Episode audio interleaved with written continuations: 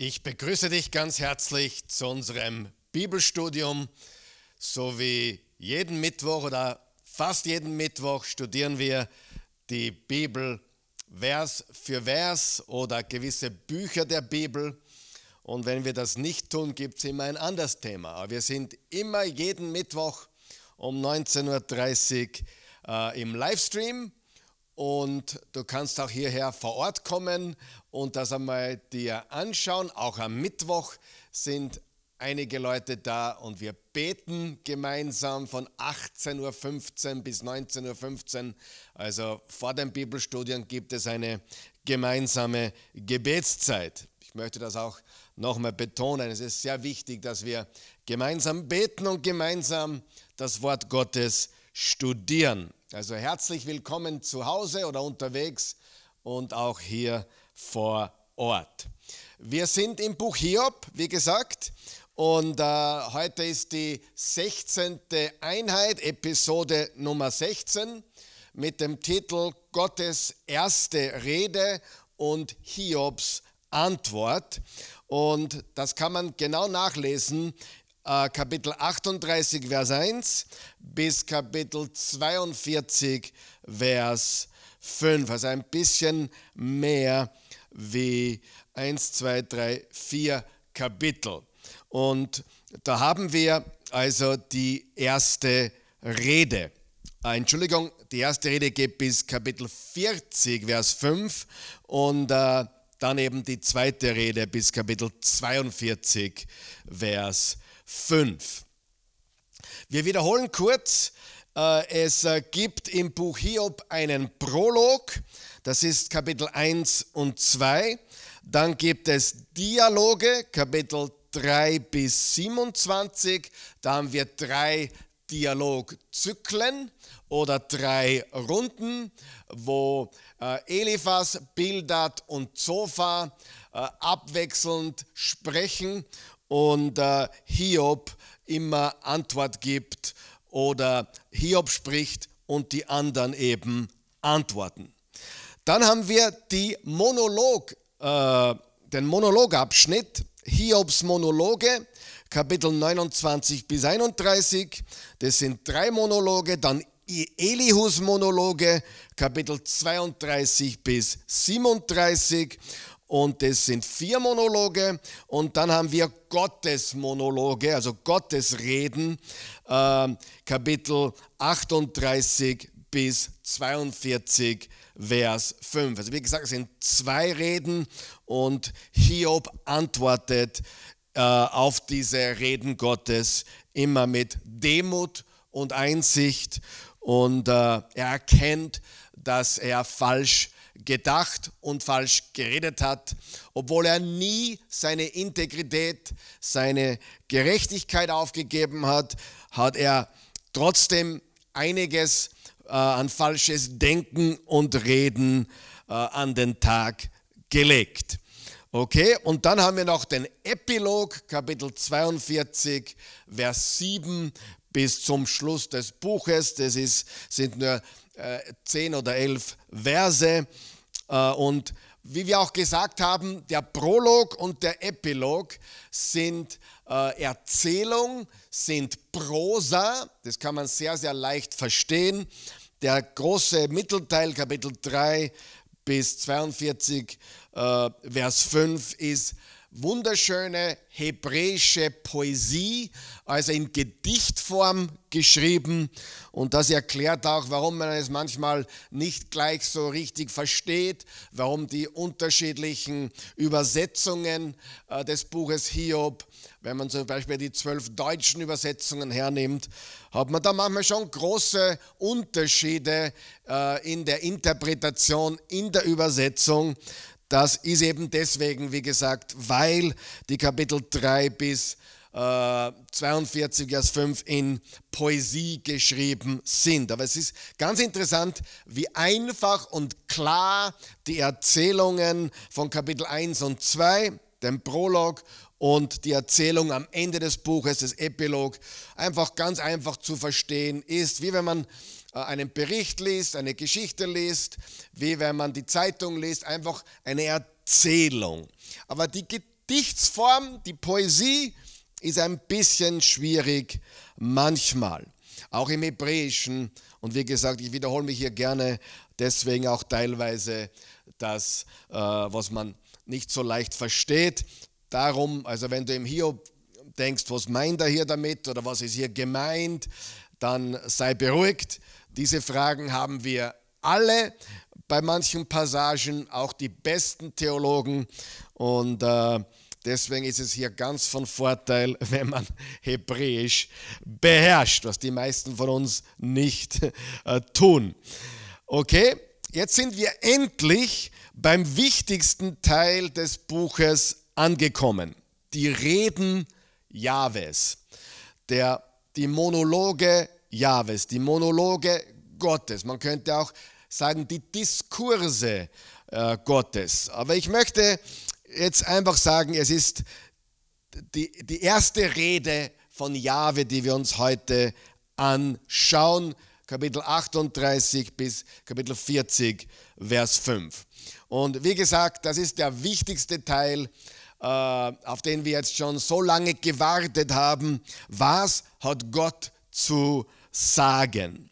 Und wenn du dich erinnern kannst, im Kapitel 31 hat Hiob diesen großen Unschuldeid, diese Beteuerung seiner Schuld abgegeben. Und dieser Unschuldeid von Hiob im Kapitel 31, der hängt immer noch in der Luft. Die Spannung steigt. Und unmittelbar nach diesem Unschuldeid kamen noch sechs Kapitel von Elihu. Und die Spannung wird immer mehr. Jetzt haben alle geredet. Alle haben geredet. Hiob hat geredet. Die drei Freunde Eliphas, Bildad und Zophar haben geredet. Und dann hat auch noch der junge Elihu geredet. Und Jahwe ist jetzt da und spricht. Und er hat das letzte Wort. Gott sei Dank hat Gott immer das letzte Wort. Seine Worte sind die wichtigsten. Und auch das habe ich schon betont, obwohl Hiob drei Monologe hat und Elihu vier Monologe hat und Gott Jahwe Gott nur zwei Monologe hat, sind die Worte Gottes die wichtigsten, die gewichtigsten und die entscheidenden. Lesen wir Hiob 38, Vers 1, nur mal die ersten sechs Worte. Da steht, da antwortete Jahwe aus dem Sturm. Da antwortete Jahwe aus dem Sturm. Auf das haben wir gewartet, wie gesagt. Und bis jetzt hat Jahwe kein einziges Wort von sich gegeben. Er hat die drei äh, Dialogzyklen und dann die Monologe Hiobs und Elius alles abgewartet und jetzt ist er da. Jetzt ist der große Ich bin, der ich bin, der Schöpfer von Himmel und Erde. Jahwe ist da und er spricht, er antwortet aus dem Sturm. Äh, eine andere Übersetzung sagt Gewittersturm, noch eine andere sagt Wettersturm. Und Wind äh, spricht äh, in der Bibel häufig von Gottes Gegenwart. Also zum Beispiel auch wie, wie äh, der Heilige Geist gefallen ist in der Apostelgeschichte 2. Wind spricht von Gottes Gegenwart, aber in diesem Kontext Jahwe antwortet aus dem Sturm, da schwingt auch mit oder kommt durch, dass Jahwe Gott nicht unbedingt glücklich oder zufrieden darüber ist, was sich hier abspielt. Er ist nicht ganz glücklich über das, was die Freunde und Hiob gesagt haben. Äh, und Gott bringt Korrektur. Ganz wichtig, Gott bringt Korrektur und er bringt Korrektur für jeden, für alle Beteiligten gibt es Korrektur. Faszinierend ist, dass er nicht auf Hiobs Unschuldheit reagiert. Er geht nicht darauf ein, dass Hiob seine Unschuld beteuert oder beteuert hat. Das bedeutet ganz wichtig, das Reden Gottes kann also nicht so ausgelegt werden, als hätte Hiob Gottes Hand erzwungen. Wir haben ja darüber gesprochen, dass Hiob durch den Unschuldseid äh, Gottes Eingreifen, Gottes Wirken, Gottes Hand, Gottes Reden erzwingen wollte. Und wenn er nicht redet, dann bestätigt das, dass ich nichts falsch gemacht habe. Wenn er mich nicht jetzt totschlägt oder mich komplett ausradiert, äh, dann äh, bestätigt das, dass ich nichts falsch gemacht habe. Das Problem für Hiob ist allerdings, wie gesagt, dass äh, Gott niemals auf diesen Unschuldeid eingeht und daher es auch nicht so ausgelegt werden kann, als hätte Hiob das bewirkt oder hätte Hiob es erzwungen, dass Gott redet oder sich rechtfertigt. Was ja Hiob wollte, das war sein Streben, dass Gott redet und sich rechtfertigen muss für das, was er dem Hiob angetan hat. Gott verteidigt auch seine Gerechtigkeit nicht, was sehr interessant ist, weil alle anderen im Buch, alle anderen die drei Freunde und auch Elihu äh, bauen alles auf Gerechtigkeit auf. Sie haben ihr ganzes System, ihre ganze Weltanschauung auf Gerechtigkeit aufgebaut, auf das sogenannte Vergeltungsprinzip. Äh, tue Gutes und dir passiert Gutes, tue Böses und dir passiert Böses. Den Guten geschieht Gutes, dem Bösen geschieht Böses. Haben wir ja äh, ein, äh, ganz äh, eindeutig immer wieder eindringlich besprochen. Was wir feststellen ist, dass Gott stattdessen einen völlig anderen Ansatz verfolgt. Er rechtfertigt nicht seine Gerechtigkeit, er geht nicht auf den Unschuldeid von Hiob ein, er verfolgt einen ganz anderen Weg. Man fragt sich, wenn er zu Beginn im Kapitel 38, was macht er jetzt? Was sagt er jetzt? In welche Richtung soll Gottes Monolog jetzt gehen? Was er tut, ist, er demonstriert die Komplexheit der Welt oder die Komplexität der Welt. Ja, sogar die Komplexität der geordneten Welt. Gott spricht viele Themen an, die am äußersten Rand liegen, in den Extrembereichen der geordneten Welt. Er spricht einige sehr extreme Dinge an, wie wir auch nächstes Mal sehen werden, wenn wir die beiden Chaos-Kreaturen Behemoth und Leviathan anschauen werden. Dinge, die die Menschen vor allem damals nicht wirklich verstanden haben. Vieles war ja für sie nicht klar. Sie hatten ihre eigene äh, Art, wie sie die Welt äh, gesehen haben, äh, ihre Kosmologie, äh, wie sie das Universum gesehen haben, wie sie den Kosmos betrachtet haben. Vieles haben sie damals noch nicht verstanden, was wir heute verstehen oder glauben zu verstehen. Äh, und indem er die Komplexität der Welt zeigt, demonstriert er Hiobs Ignoranz. Er demonstriert Hiobs Unwissenheit und seine Ahnungslosigkeit, seine Unwissenheit bezüglich, wie die Welt funktioniert und wie die Welt geordnet ist. Äh, in Wahrheit hat Gott ganz deutlich aufgezeigt, Hiob, Du hast in Wahrheit keine Ahnung darüber. Du weißt nicht, was du sprichst. Du, du bist nicht der Schöpfer. Du warst bei der Schöpfung nicht dabei. Du bist nicht allweise. Du bist nicht allwissend. Du bist nicht allgegenwärtig. Du bist nicht allmächtig. Alles Attribute, die auf Gott zutreffen. All das hast du nicht. Hiob, sagt Jahwe Gott zu ihm. Und daher bist du un unwissend. Das ist deswegen wichtig, weil Hiob und seine Freunde mit der Prämisse gearbeitet haben, dass sie sehr wohl verstehen, wie die Welt geordnet ist. Sie haben ja immer wieder betont, wir verstehen, wie es funktioniert. Und zwar nach Gerechtigkeit. Wiederum, ich wiederhole mich, das Vergeltungsprinzip. Gerechtigkeit. Gerechtigkeit ist das System. Gerechtigkeit ist Gottes Strategie. Gerechtigkeit ist, wie alles aufgebaut ist. Und Gott wirft das über den Haufen. Er sagt, das ist nicht wahr. Was Jahwe in seiner Rede tut, ist, dass er demonstriert, ja sogar behauptet, dass es Ordnung gibt, wo die Leute denken, dass es keine Ordnung gibt.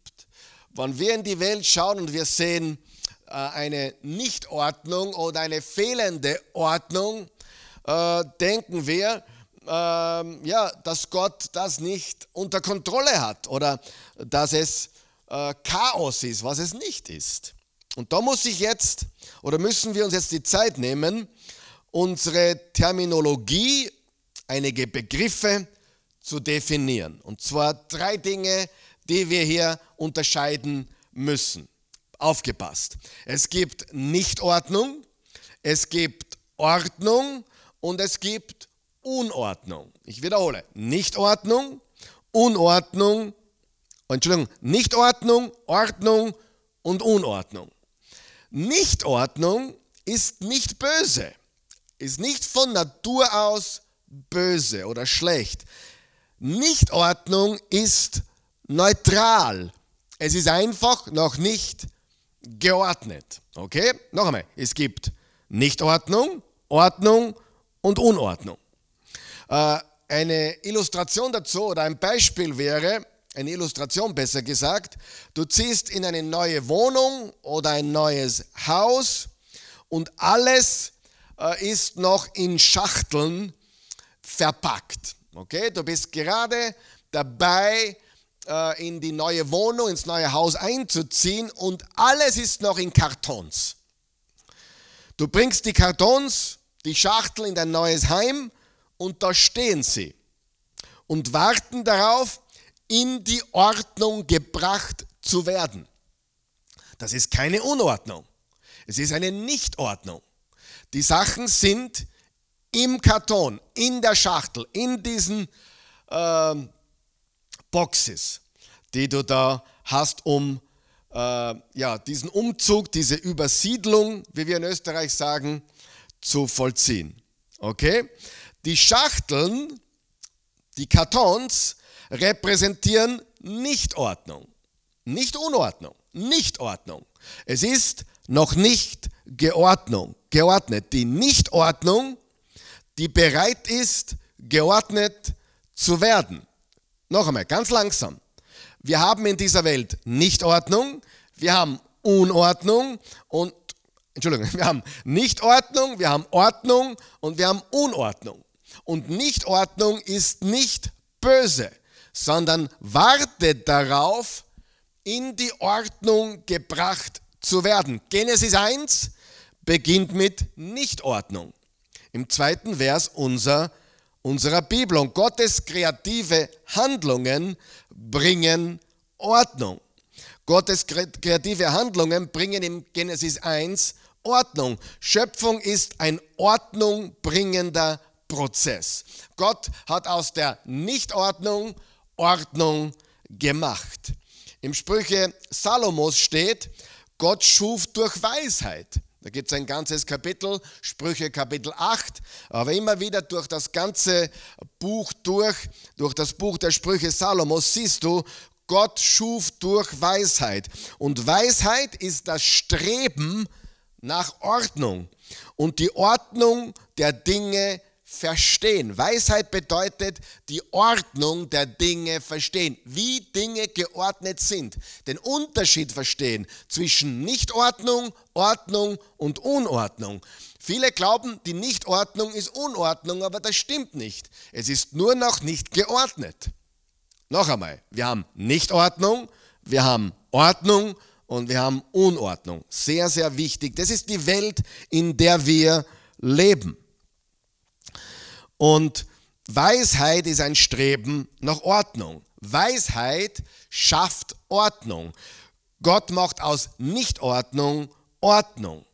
Er ist nicht der Urheber von Unordnung, aber er macht aus der Nichtordnung Ordnung. Nichtordnung ist also der Anfangspunkt des Prozesses. Mit Nichtordnung beginnt der Schöpfungsprozess Gottes. Das gilt übrigens für fast alle antiken nahöstlichen Kosmologien, also wie, wie die Leute damals die Welt, den Kosmos gesehen haben. Sie haben aus der Nichtordnung wurde Ordnung. Das ist, wie es ist. Und dann kommt die Ordnung. Im Genesis 1, als Gott alles schuf, löst er nicht, er löst nicht alle Nichtordnung auf. Denkt darüber nach.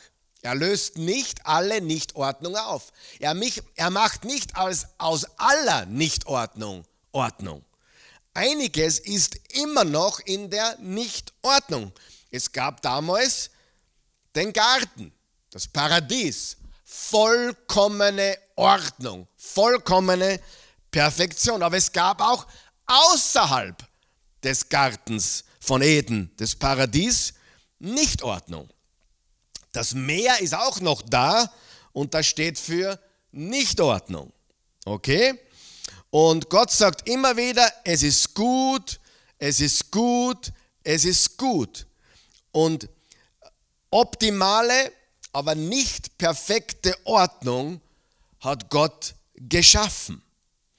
Optimale, nicht perfekte Ordnung, es funktioniert so, wie es funktionieren soll in seinem geordneten System. Wir leben heute nicht in einer perfekten Welt. Es war bei der Schöpfung Gottes nicht alles perfekt. Gott schafft perfekt, aber noch einmal, es gab den Garten, das Paradies, Ordnung und es gab alles außerhalb des Gartens, nicht Ordnung. Ordnung ist wichtig, aber unsere Welt ist voll von Nichtordnung. Es gibt in unserer Welt viel Nichtordnung. Wir Menschen sind geschaffen im Ebenbild Gottes, um dabei zu helfen, Ordnung in diese Welt zu bringen. Wir sind Gottes Partner, wir sind Gottes Bildträger, wir sind sein Ebenbild, wir sind Gottes Teilhaber, seine Vizeregenten, wenn du so möchtest, in seinem Plan des Ordnung herstellen. Der Auftrag damals war ja ganz klar den Rest der Welt, äh, also außerhalb des Garten von Edens, einzunehmen, fruchtbar zu sein, sich zu vermehren und den Rest der Erde dem Garten gleich zu machen. Es gibt Nichtordnung in unserer Welt und Ordnung, so wie Gott sie geschaffen hat. Und ein drittes Element, und das ist Unordnung oder Chaos. Und das, ist, das sind die Bedrohungen der Ordnung, die vom Bösen kommen, die von Natur aus böse sind. Wir leben also in einer Welt von Nichtordnung, Ordnung und Unordnung. Und wir wissen, dass Gott nicht der Schöpfer von Unordnung ist. Er ist nicht der Urheber von Unordnung und Verwirrung, wie es im 1. Korinther 14 steht. Ich habe jetzt den genauen Vers nicht bei der Hand, aber ich glaube 1. Korinther 14, äh, irgendwo zwischen Verse 30 und 40 steht, Gott ist nicht der Urheber von Unordnung oder Verwirrung. Das kommt vom Bösen. Das kommt von Gottes Feind. Aber Nichtordnung ist nicht böse. Unordnung ist böse. Und Hiob und seine Freunde dachten, dass alle Nichtordnung in ihrem Leben, Leiden zum Beispiel, dass das von, von Unordnung und Chaos kommt. Wiederum das Vergeltungsprinzip. Gott spricht von Bereichen im Kosmos, die demonstrieren, dass sogar in der Nichtordnung Ordnung zu finden ist. Dinge, die als Nichtordnung gesehen werden, äh, haben Ordnung in sich. Gott sagt, ihr seid nicht ausreichend informiert. Ihr seid nicht weise genug, um Ordnung und Nichtordnung wirklich zu verstehen. Und daher können sie auch keine Gleichung aufstellen, die alles erklärt. Also Hiob, äh, e, äh, Eliphas, Bildad, Zophar, ihr, ihr seid nicht ausreichend informiert, ihr seid nicht weise genug, um Ordnung und Nichtordnung wirklich zu verstehen. Und daher können sie auch keine Gleichung aufstellen, die alles erklärt. Also wir leben immer noch in einer Zeit der Nichtordnung äh, und wir sind beteiligt, wir sind Gottes Stellvertreter, Gottes Botschafter in dieser Welt. Und wir sind Teil seines Planes in der Ordnung, Herstellung. Und natürlich, das Ende wird sein, ein neuer Himmel und eine neue Erde der Perfektion, wo es keine Tränen mehr gibt, wo es kein, kein, äh, keinen Tod mehr gibt, kein Leid mehr gibt, äh, wo es auch keine Nichtordnung mehr gibt, wo alles vollkommen ist in dieser neuen himmlischen Welt. Und Gott weist die Idee zurück, dass Gerechtigkeit die Grundlage ist. Zum Beispiel äh, Ordnung sieht man, Gottes perfekte Ordnung sieht man am Körper des Menschen. Wir sehen bei jeder Geburt, sehen wir, wie Gott es geordnet hat, was für ein Wunder hier abgeht, wenn ein Baby auf diese Welt kommt. Und doch gibt es Schmerz und Leid und doch gibt es Dinge, die nicht 100% äh, bereits geordnet sind, die als Nichtordnung betrachtet werden müssen äh, und die, die Gott auch zulässt in dieser Welt, aber die nicht vom Bösen kommen sozusagen, die jetzt nicht äh, äh, deswegen da sind, weil Satan äh, ja, Chaos äh, schafft. Also bei einer Geburt und den Schmerzen einer Geburt ähm, ist Satan nicht anwesend und, und produziert Chaos durch die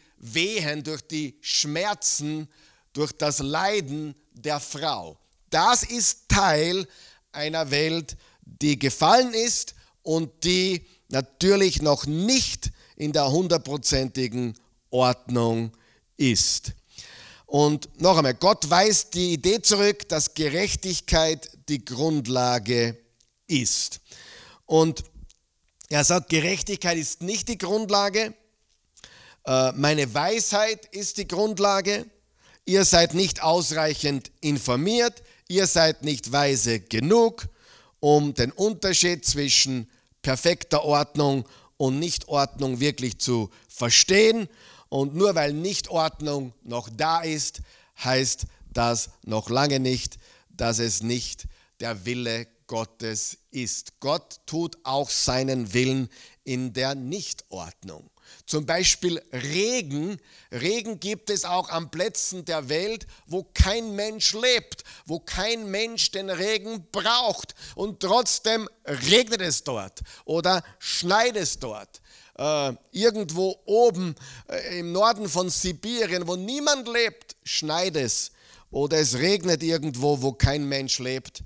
Und trotzdem äh, ist, ähm, lässt es Gott regnen weil er nicht alles ähm, so behandelt, dass es ähm, überall einen genau auszumachenden Grund gibt. Es gibt nicht überall eine Gleichung, das passiert jetzt deswegen.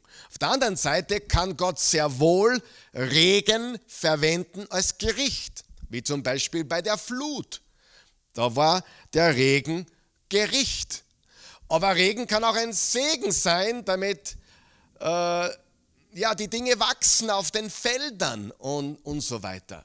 Also Regen kann ein Instrument des Gerichtes sein und es kann ein Instrument des Segens sein.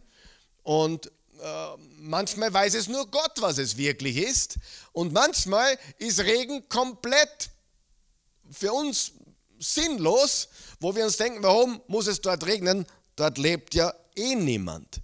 Wir sehen also, wir haben darauf nicht die Antwort.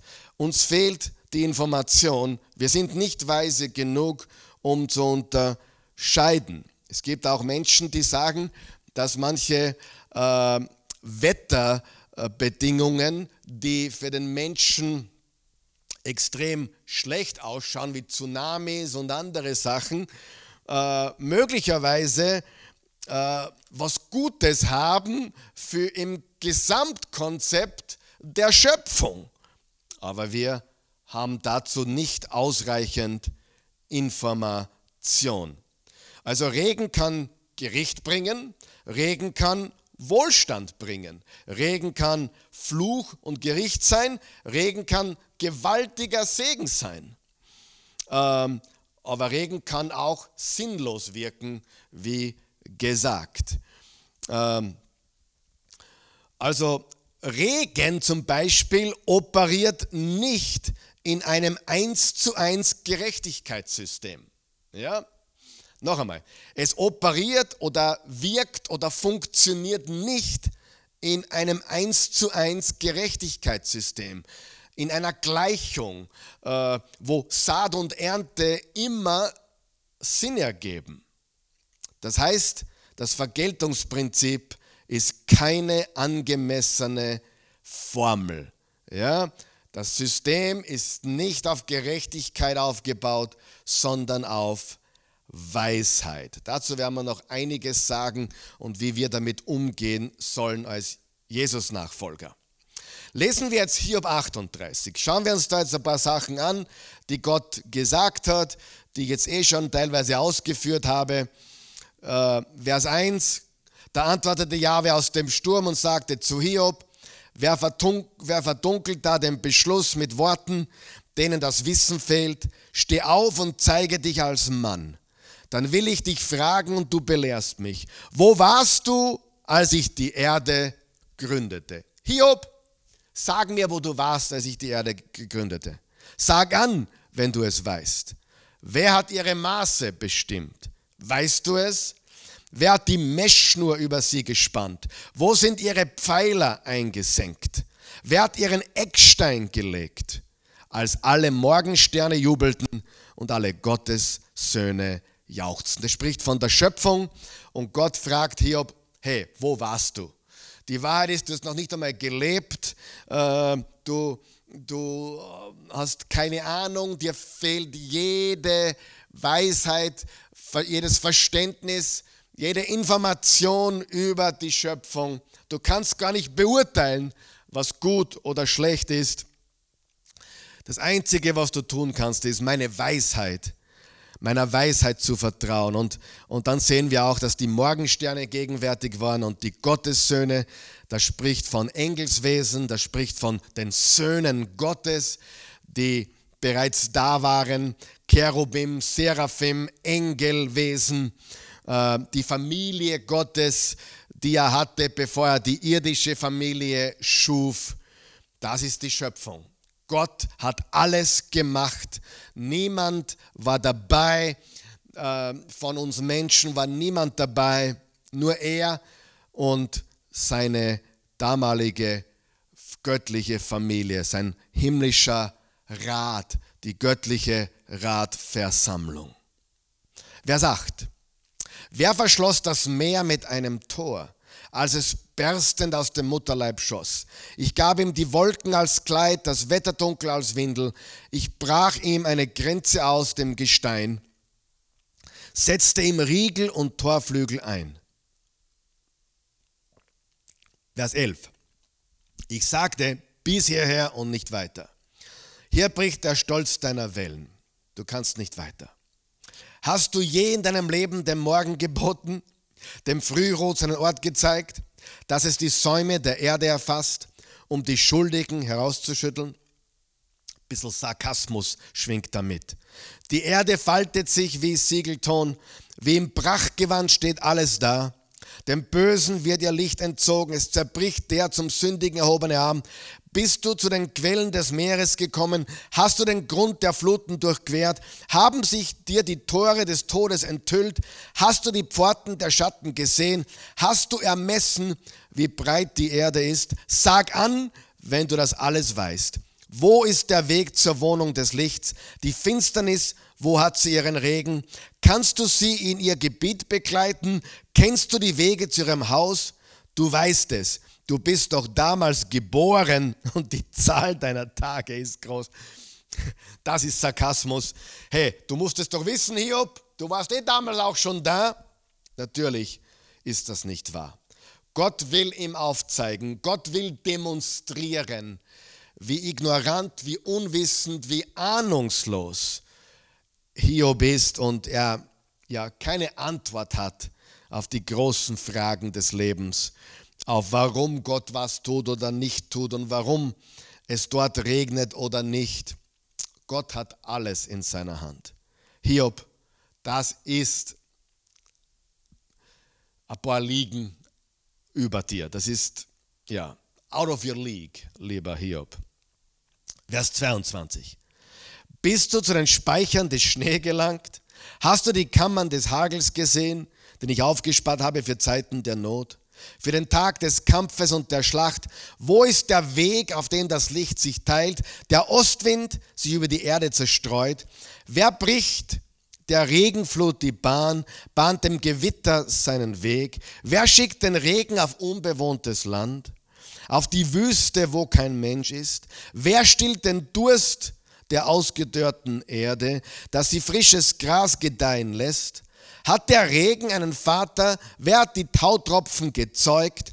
Aus wessen Schoß kam das Eis hervor? Wer hat den Reif des Himmels geboren?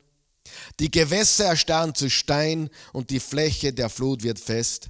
Schnürst du die Bänder des Siebengestirns? Löst du die Fessel des Orions? Die Fesseln des Orion? Führst du die Tierkreisbilder zu, zu ihrer Zeit aus?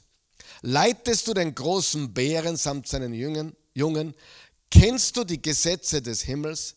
Setzt du seine Herrschaft auf der Erde durch? Rufst du den Wolken durch Befehle zu? dass ein Wasserschwall dich umhüllt? Schickst du Blitze, dass sie niederfahren, dass sie zu dir sagen, hier sind wir? Wer hat den Vögeln Weisheit gegeben? Wer mit Verstand die Fliegenden begabt? Wer ist so weise, dass er die Wolken zählt? Wer schüttet die Himmelskrüge aus, wenn der Boden hart ist wie Metall und die Schollen sich verkleben? Mit anderen Worten, Hiob, du hast nichts dazu beigetragen zu dieser Schöpfung. Ich bin der Schöpfer, ich bin allweise, ich bin allgegenwärtig, ich bin allmächtig und ich habe die Antwort. Ich weiß warum und wieso und ich habe und bin die ultimative Weisheit. Ich bin Gott. Ich habe niemanden eine Erklärung zu geben. Ich habe niemanden Rechenschaft abzulegen. Ich habe alles gemacht. Ich bin der Schöpfer, ich bin der Töpfer, ihr seid der Ton.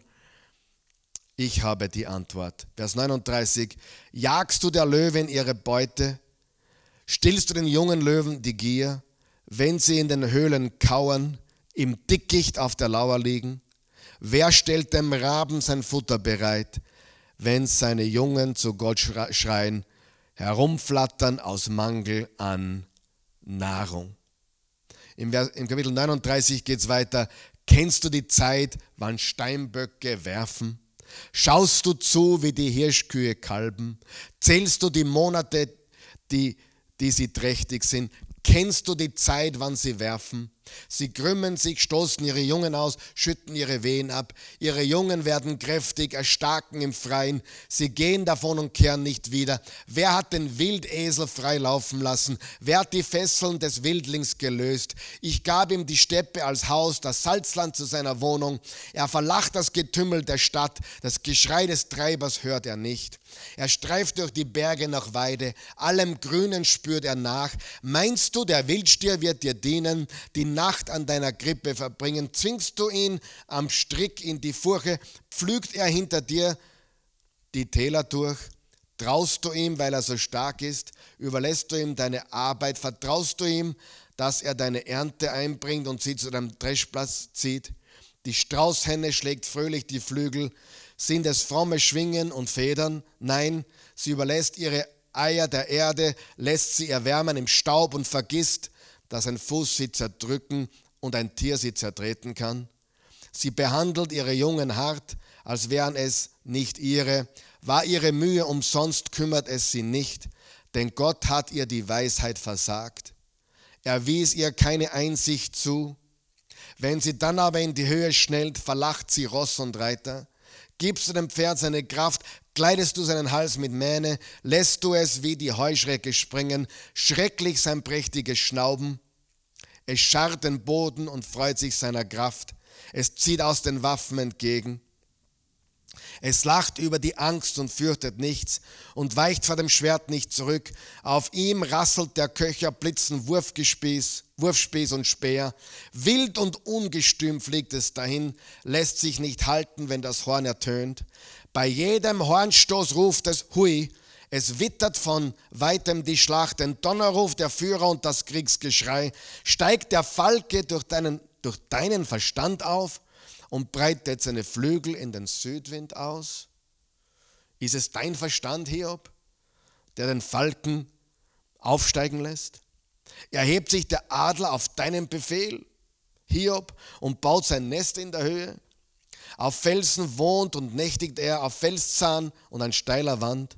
Von dort erspäht er den Fraß, seine Augen, sein Auge sieht in die Ferne, seine Jungen schürfen Blut wo es Erschlagene gibt, da ist er. Gott ist der Herr der Tiere. Gott ist der Herr über die Erde. Gott ist der Herr unseres Himmels. All das sehen wir im Kapitel 38 und 39. Also Gott ist Schöpfer, er hat alles Wissen, er hat alles Macht und alle Erkenntnis. Und Hiob, du bist einfach nur unwissend, du bist ahnungslos, du bist ignorant. Und so wie der Regen und der Hagel und der Schnee nicht in einem 1 zu 1 Gerechtigkeitssystem operiert, so ist es mit vielem in dieser Welt. Und daher ist Gerechtigkeit nicht das Fundament unseres Systems, sondern Gottes Weisheit und das Vergeltungsprinzip, von dem Hiob und seine Freunde und auch Elihu noch die ganze Zeit geredet haben, ist keine angemessene Formel. Äh, eins und eins ist oder Gutes tun ist gleich äh, Gutes bekommen oder Böses tun ist gleich Böses bekommen. Ja? Es ist nicht alles an einer Gleichung festzumachen. Gerechtigkeit oder Vergeltungsprinzip ist nicht die richtige Formel. Jetzt zum Abschluss für heute sehen wir Hiobs erste Antwort. Also zuerst redet, redet Jahwe noch einmal kurz. So reagierte Jahwe auf Hiob und sagte,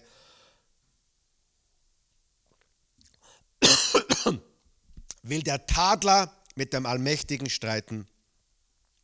Will der Tadler mit dem Allmächtigen streiten? Der Gott zurechtweisende antworte darauf. Das sind harte, direkte Worte. Hiob, du hast mich getadelt, du hast versucht, mich zurechtzuweisen. Und ich hoffe, du verstehst jetzt. Du kannst mich nicht zurechtweisen. Ich bin Gott, ich schulde dir nichts, ich schulde dir keine Antwort, keine Rechenschaft. Ich äh, reagiere nicht auf deinen Unschuldseid. Ich, äh, ich rechtfertige nicht meine Gerechtigkeit. Ich bin Gott. Vers 3. Da erwiderte Hiob Jahwe, schau, ich bin zu gering. Was soll ich erwidern? Ich lege die Hand auf den Mund. Einmal habe ich geredet, ich wiederhole es nicht. Zweimal und tue es nicht wieder. Hiob antwortet gut. Er antwortet mit Demut und das sehen wir auch am Ende des Buches wie Gott das wirklich honoriert und, und Hiob hochhält vor seinen Freunden. Schau, ich bin zu gering, was soll ich erwidern? Ich lege die Hand auf den Mund. Einmal habe ich geredet. Ich wiederhole es nicht. Zweimal und ich tue es nicht wieder. Gott, ich erkenne, ich bin nichts im Anbetracht dessen, wer du bist. Ich, ich weiß nichts, du bist allweise. Und das Buch Hiob will nicht nur, dass wir erkennen, dass wir nichts wissen. Das ist nicht alles, was das Buch Hiob will. Das Buch Hiob möchte uns auch dahin führen, dass wir eine Überzeugung darüber entwickeln, wie die Welt in Gottes Weisheit geordnet ist. Die Welt ist in Gottes Weisheit geordnet. In Nichtordnung, in Ordnung und wir beteiligen uns an diesem Prozess der Nichtordnung in Ordnung zu bringen. Nichtordnung, Ordnung und Unordnung, das vom Bösen kommt. Das Buch Hiob will nicht nur, dass wir erkennen, dass wir nichts wissen.